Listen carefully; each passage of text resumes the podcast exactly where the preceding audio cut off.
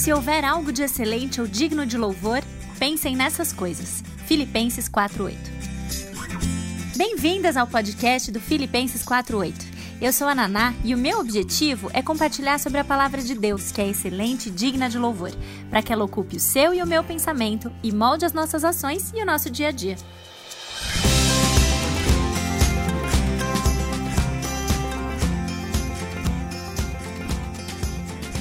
Bom dia, gente. Bom dia para todo mundo que está entrando na live de hoje. Mais um dia a gente refletir um pouco, pensar um pouco sobre esse Deus de presença ilimitada. E hoje, como a gente vai ver, um Deus de conhecimento ilimitado. Deus é onisciente.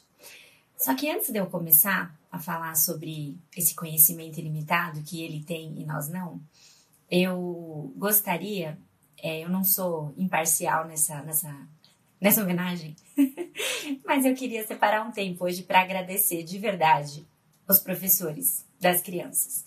Tenho sido, tenho conversado bastante em vários grupos de amigas em relação a essa, essas tarefas que a gente tem que fazer e tal. E tive essa ideia ontem à noite porque eu estava conversando num grupo de amigas que a gente estava passando mal de rir de algumas coisas de, do tipo aula ao vivo de flauta que minha filha tem hoje e o vídeo da educação física do meu filho dando cambalhota que ainda não dei conta de fazer e tal. E só que eu tenho amigas professoras de crianças e, e é interessante ouvir o lado delas também e a trabalheira que está dando fazer esses materiais, montar essas aulas, partir para usar uma tecnologia que a gente não foi preparada de antemão para fazer. Então, eu sei que é desafiador para os professores também. E eu me coloco nessa posição pessoalmente, porque, como eu disse ontem, eu voltei a dar aula ontem, a gente retomou as atividades da disciplina, e eu também tive o desafio enorme de preparar uma aula. Achei que eu fosse fazer aula ao vivo com os alunos, mas de repente começou a me dar um negócio de, de, que, é, de pensar se essa seria a melhor estratégia ou não. E aí a gente é, é, acabou mudando um pouco a estratégia, comecei a fazer, é, gravei os vídeos e gravar é um desafio, a gente tem que aprender tudo, então eu sei que os professores de quem a gente tem é, tirado sarro, na melhor das hipóteses, é, em relação ao que eles têm mandado pra gente, tem tido muito trabalho para isso. Então eu queria realmente agradecer vocês, tá bom? A gente brinca, mas é de coração. Enfim, vamos ao nosso assunto então. É, ontem a gente viu o Deus onipresente, de presença ilimitada, e agora, então, como eu disse, a gente vai falar sobre o Deus onisciente, de conhecimento ilimitado. Deus conhece todas as coisas bem cedo na vida, num momento ou em outro, talvez você já tenha se dado conta do quanto esse fato é verdade sobre Deus, mas é um atributo que você definitivamente não tem. Mas provavelmente você não deve ter descoberto isso ou percebido isso na sua adolescência ou no início aí da casa dos seus 20 anos. Porque é uma idade em que, por característica, a gente acha que a gente sabe tudo ou que a gente sabe mais ou sabe demais, né? Só que a arrogância desses anos finais da adolescência ou do início da juventude, como bem coloca Jen Wilkin mesmo também no seu livro, quando ela se depara com os desafios da vida adulta, ela não prevalece. As duras realidades da vida logo começam a nos corrigir e a nos mostrar quão limitado é o nosso conhecimento sobre tanta coisa. Isso aconteceu comigo de uma forma bem precoce logo que eu me casei. É, eu não sei como foi para você, mas para mim foi uma coisa assim, nossa, ai, casei, casei, agora é a minha casa, minha casa, minhas regras, eu vou mandar nisso aqui, agora vai, eu já sei tudo como funciona. De uma certa forma, é, na minha arrogância, de forma não consciente, eu devo dizer isso a meu favor, talvez, eu imaginava que eu ia dar conta de tudo muito numa boa. A gente casa achando que a gente sabe tudo mesmo e que tocar uma casa é tranquilo, vai dar tudo certo, o que, que pode dar errado, né? No meu caso, bastou um peru de Natal que chegou na cesta que veio do meu marido, com aquele termômetrozinho que sobe quando ele tá pronto, ele veio com defeito. E aí, com 15 minutos de forno, o negocinho subiu. E a hora que aquele negócio subiu, eu, apesar de saber muito, olhei para o peru e falei: bom, ele claramente não está pronto. Mas aí eu perdi totalmente o meu referencial, porque pelo que eu me lembrava da minha casa, aquele negocinho lá subia duas horas e meia, três horas depois de forno, não 15 minutos depois. E aí eu comecei a olhar para aquilo e falei, bom, ele não tá pronto, mas e agora? Quando que ele vai estar? Tá? Quem vai me acudir nessa hora? Fiquei completamente apavorada, porque eu não fazia ideia de que hora aquele bicho ia estar assado. A história é muito longa. Eu me casei faz 11 anos, não tinha FaceTime na época, eu não conseguia ligar para minha mãe e mostrar a câmera para ela, falar: "Ó, tá aqui o peru, me ajuda, ver se ele tá pronto, se ele não tá". Enfim, foi um caos. Eu liguei para ela e fiquei: "Mãe, o peru tá pronto?" E ela não, não sei te ajudar, eu, eu não consigo. Fala aí pra mim, como que ele tá? Fala, ah, ele tá rosa, mas ele não tá. Enfim, foi um caos, tá? Mas essa situação, boba como é, já foi suficiente para me mostrar, nos meus primeiros anos de casada, o quão pouco eu sabia sobre tanta coisa. O quão limitado era o meu conhecimento em relação a tudo que existe para se saber em relação a como gerir e cuidar de uma casa. E hoje eu admito, sem problema nenhum, eu ainda não atingi o ápice do conhecimento ilimitado. Talvez do peru eu já esteja um pouco mais esperta, mas eu evito fazer, inclusive. Um exemplo bobo, mas me colocou muito rápido no meu lugar. Isso nem para nem mencionar a questão de como fazer um ovo cozido, a primeira vez que eu tive que fazer um, como limpar é, o vidro de, cheio de maresia, enfim. Eu sei tão pouco, sei quase nada sobre tudo que se pode conhecer. Mas vez após vez, o nosso coração orgulhoso parece se esquecer disso. Deus é onisciente. Ele é ilimitado no seu conhecimento. Ele conhece todas as coisas. Não porque ele aprende rápido, mas porque tudo tem origem nele. Deus, na verdade, ele não aprende. Afinal, se ele aprendesse alguma coisa, ele mudaria. Não é esse o conceito de aprendizagem? Quando você entra em contato com algumas coisas, experiências, vivências e elas modificam o comportamento anterior, se Deus tivesse que aprender alguma coisa, ele mudaria e ele não seria imutável, nem perfeito, e assim toda a cadeia dos seus atributos vai caindo. Ele é imutável. Aquela frase que a gente gosta, nós sempre temos algo a aprender, você nunca é velho demais para aprender alguma coisa, ela não se aplica a ele. Ele nunca, jamais aprendeu coisa alguma. Ele é a origem de todo conhecimento. Ele sempre soube de todas as coisas. E ele também não se esquece de nada, porque isso também seria uma falha. Ele nunca descobre nada, nunca fica surpreso, maravilhado. Ele não é pego de surpresa por nada, ele não é pego desprevenido por nada. Ele sabe de todas as coisas e todas as coisas têm origem nele. Ou seja, aprender então é algo totalmente estranho ao caráter de Deus, mas é algo totalmente inerente à nossa natureza. Nós aprendemos desde o ventre materno, quando os nossos cinco sentidos estão em pleno desenvolvimento ali dentro já. Depois nós nascemos e o contato e a interação com o mundo à nossa volta nos faz, por meio de vivências e experiências, aprender comportamentos que modificam os anteriores. A gente aprende a vida inteira. Aprender, inclusive, é um direito humano fundamental, assegurado pelas constituições de vários países. Negar o direito de alguém de aprender é uma violação grave dos direitos humanos. Deus deseja que nós aprendamos. Ele deseja que a gente busque o conhecimento.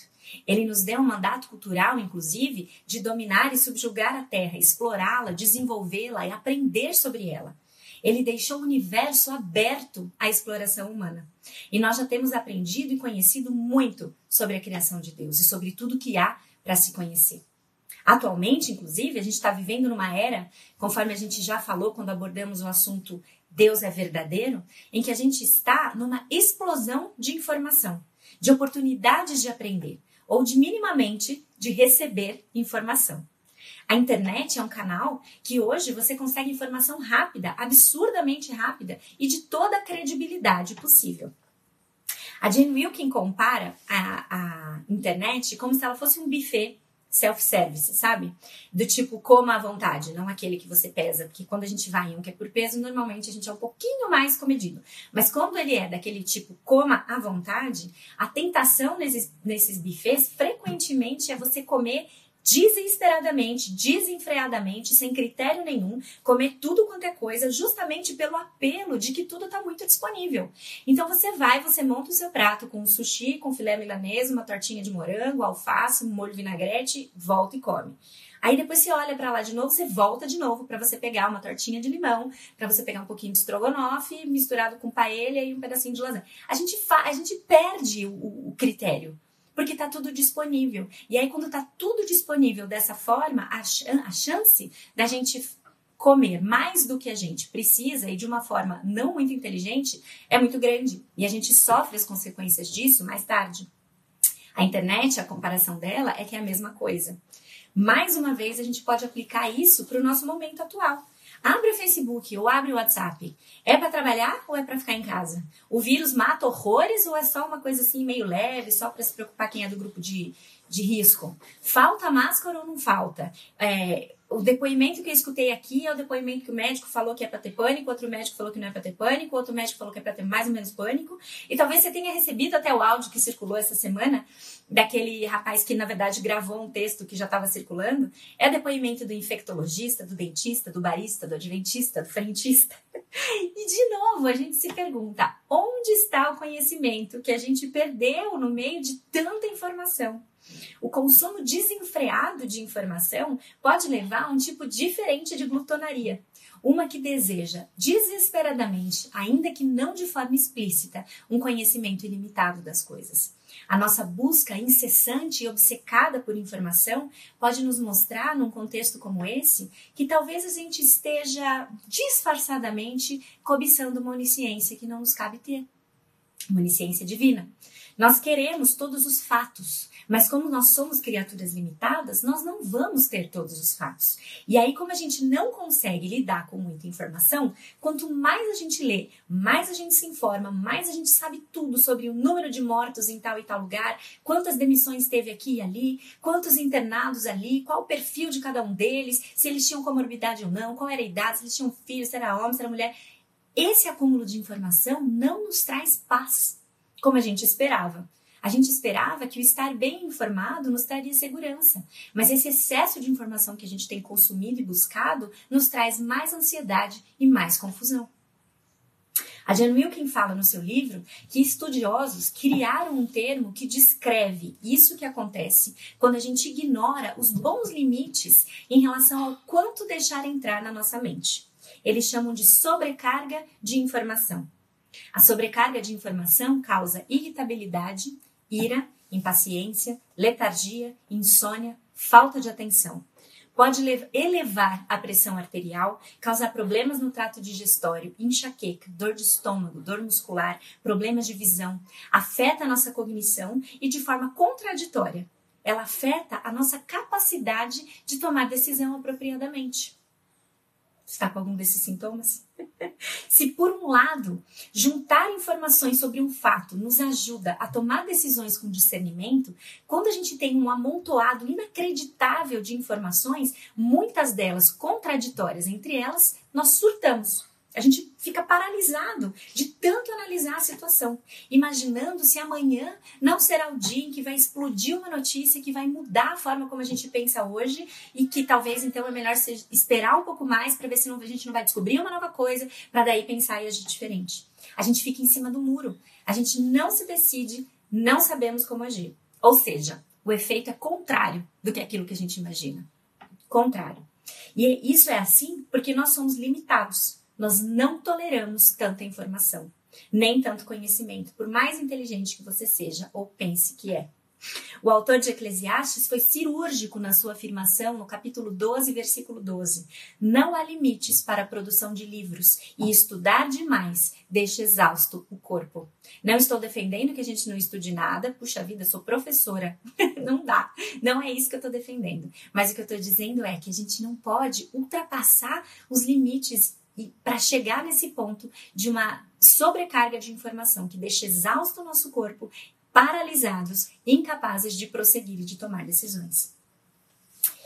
Enfim, a verdade também é que a busca por conhecimento ilimitado não é assunto novo. Não é uma coisa inerente a nós ou à nossa geração.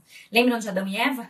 Eles pecaram justamente por desejar obter um conhecimento que não lhes era destinado, não era para eles, conhecimento ilimitado. Fazemos algo parecido ainda hoje. Nós acreditamos na mentira do diabo até hoje. Acreditamos que se nós tivermos acesso à informação ou conhecimento ilimitado, nós seremos melhores ou mais felizes. E eu te pergunto, tem funcionado? A gente está explodindo de acesso à informação por todos os lados. E quanto mais consumimos, mais ansiosas estamos. A gente não precisa falar nem só de pandemia nesse, nesse exemplo. Se a gente trouxer isso para a maternidade, por exemplo, é muito verdade. A gente nunca soube tanto sobre criação de filhos, tanto sobre puericultura, tanto sobre a ciência comportamental das crianças. E eu realmente tenho dúvida se nós temos sido as melhores mães da nossa geração. Com tudo isso de conhecimento que a gente tem, se a gente realmente tem feito um melhor trabalho. Eu diria que, infelizmente, não. Mais ansiosos estamos. E estamos ansiosos também em relação ao futuro. Como a gente quer saber o que vem a seguir? A gente quer saber os próximos passos, a gente quer saber o dia de amanhã, quando tudo isso vai acabar, quando as aulas vão voltar, quando o trabalho vai retomar. Pessoas não cristãs ah, manifestam esse desejo consumindo horóscopo, tarô, coisa desse tipo. Mas eu diria a vocês que os cristãos também têm um jeito bem peculiar de fazer isso. Eles pedem um sinal, eles pedem promessas, é, tiram promessas bíblicas do seu contexto original, fazem uma bagunça com textos bíblicos, tentando trazer para um contexto que na verdade não é ah, o que o, o autor quis dizer da forma como ele disse, né? Nós queremos acreditar que saber o futuro vai remover as nossas ansiedades, mas acreditar nisso também é assumir que o dia de amanhã vai ser lindo. Porque se você descobre o dia de amanhã e o dia de amanhã não é bom, de que forma que isso vai te, te aliviar? De forma nenhuma. O que nós precisamos nos lembrar é que o futuro, o dia de amanhã, não é um problema nosso. E que nós podemos confiar que o Deus soberano, bom, zeloso, verdadeiro e tantas outras coisas vai cuidar do futuro sem a nossa ajuda. Ou seja, o futuro não é da nossa conta. Nós precisamos entender que, como seres limitados que somos, devemos de viver o dia de hoje e tomar cuidado para que essa sobrecarga de informação não nos ah, é, exacerbe, não nos, nos supere, nos. Uh, fugiu a palavra. Ao invés de lançar sobre a internet todas as nossas ansiedades, porque ela não está nem aí para nós, nós podemos e devemos nos lembrar de 1 Pedro 5,7 e lançar sobre ele as nossas ansiedades, porque ele, Deus, tem cuidado de nós. Ao invés de ficarmos ansiosas, consumidas, querendo saber o futuro, nós devemos aprender a nos contentar com a ignorância que nós temos em relação ao futuro.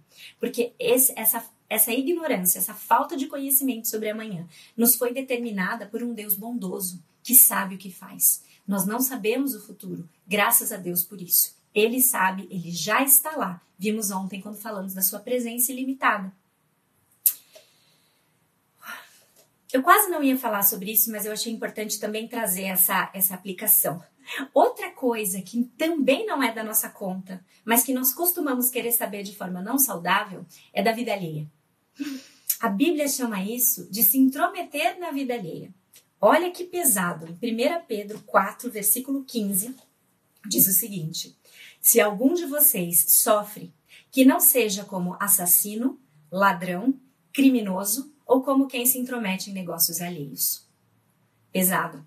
Ele colocou o ser intrometido na vida dos outros no mesmo patamar dos assassinos, dos ladrões e dos criminosos. A pessoa intrometida, ela acha que ela tem o direito de saber dos assuntos particulares e privados das outras pessoas. É claro que, bom, ela quer a privacidade dela, mas a dos outros não importa. Se o conhecimento estiver disponível, então, aí é que eu quero saber mesmo. Então, ela é a pessoa que consome revista de fofoca, que vê aqueles programas nada a ver, são os curadores dos assuntos da vida alheia. Se você não faz parte nem do problema, nem da solução, quem diz isso é o meu irmão, não é um assunto seu. Eu acho que esse é um excelente referencial para nós. E eu vou falar para vocês, eu estou apanhando à medida que eu falo isso, pode acreditar. Intrometer-se na vida alheia pode ser difícil de pegar, porque com frequência isso vem disfarçado de uma preocupação amorosa. Eu preciso saber para orar pela pessoa, para eu, é, né, o motivo de oração, mas nós precisamos vigiar conhecer as nossas motivações e não desejar o conhecimento da vida alheia a todo custo. Ao invés de se intrometer na vida alheia, devemos cuidar da nossa. Deixemos que Deus cuide e gerencie todo o conhecimento, porque Ele sabe melhor. Ao invés de investir o nosso tempo procurando informações sobre coisas e pessoas, quando reconhecemos isso, ganhamos tanto tempo para crescer no conhecimento de Deus. Porque o meu Deus sabe de todas as coisas. Eu não preciso saber. O meu coração pode ter muitas dúvidas e perguntas, mas o meu Deus, de conhecimento ilimitado, ele não tem nenhuma. Saber disso deve nos humilhar em direção a uma vida de servos em que buscamos aprender, buscamos conhecer, mas de forma que esse aprendizado nos leve a servi-lo melhor, a servir melhor aos outros. Eu estou alimentando a minha cabeça com informação que me sobrecarrega ou com informação que me eleva, que me faz amá-lo e conhecê-lo ainda mais? Que seja esse o tipo de informação que a gente busque. Nós não sabemos o futuro, mas podemos descansar. Deus sabe. Para terminar, o Salmo 131 nos traz uma reflexão gloriosa para coroar esse assunto, em que Davi nos tece um retrato de como é um coração que descansa em Deus, livre da ansiedade que a falta de conhecimento ou excesso dela pode acarretar. Salmo 131 é um salmo bem curtinho, vou ler para vocês. Senhor, o meu coração não é orgulhoso e os meus olhos não são arrogantes. Não me envolvo com coisas grandiosas nem maravilhosas demais para mim. De fato, acalmei e tranquilizei a minha alma. Sou como uma criança, recém-amamentada por sua mãe. A minha alma é como essa criança. Põe a sua esperança no Senhor, ó Israel, desde agora e para sempre.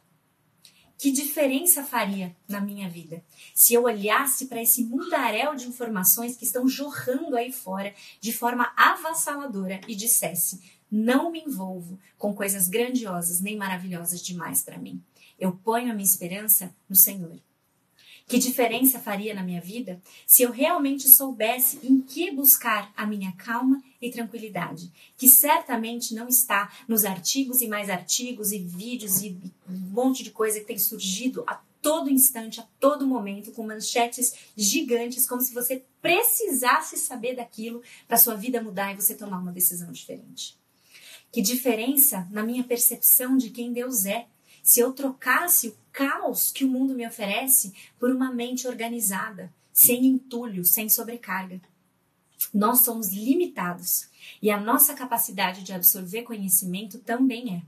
Aqueles que temem o Senhor aprendem a respeitar os limites que o nosso Deus bondoso e ilimitado nos colocou. E isso também inclui a nossa busca e a nossa absorção de conhecimento. As coisas encobertas pertencem ao Senhor, o nosso Deus, mas as reveladas pertencem a nós e aos nossos filhos para sempre, para que sigamos todas as palavras desta lei. Diz assim Deuteronômio 29, 29. Em outras palavras, quando nós deixamos o que é encoberto ao Senhor, nós ficamos livres para cuidar dos nossos assuntos. E como a gente viu quando falou de santificação, isso já vai nos dar bastante trabalho. O que, que a gente sabe? Quais são as coisas reveladas que nós devemos ser santos? Desenvolver aquilo que ele já começou em nós. Nós temos um filtro apropriado para avaliar que tipo de informação, então, deve entrar na nossa mente. E qual é ele? Tudo aquilo que for verdadeiro, tudo que for nobre, tudo que for correto, tudo que for puro, tudo que for amável, tudo que for de boa fama. Se houver algo de excelente ou digno de louvor, pensem nessas coisas. Filipenses 4:8. Que seja isso então que ocupe o nosso limitado conhecimento. Amém? Um desafio para todos nós, tenho certeza, mas que ele nos ajude.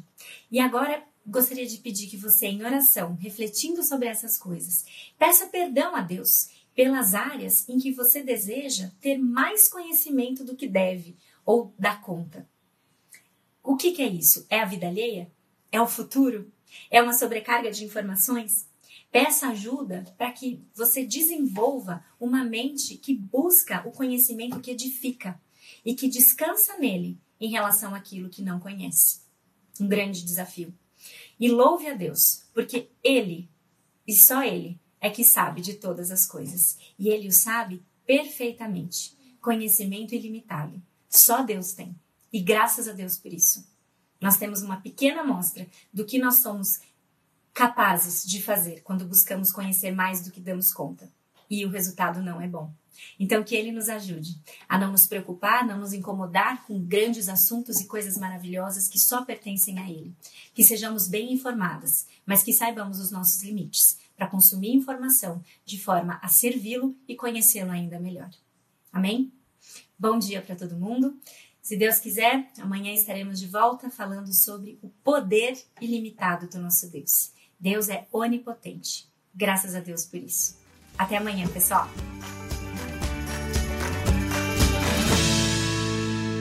Obrigada por ouvirem o podcast do Filipenses 48. Para conhecerem mais sobre o ministério, ter acesso aos textos, dica de livro ou mesmo acompanhar um pouco do meu dia a dia, sigam o meu Instagram, Filipenses48, ou acessem filipenses48.com. Até a próxima!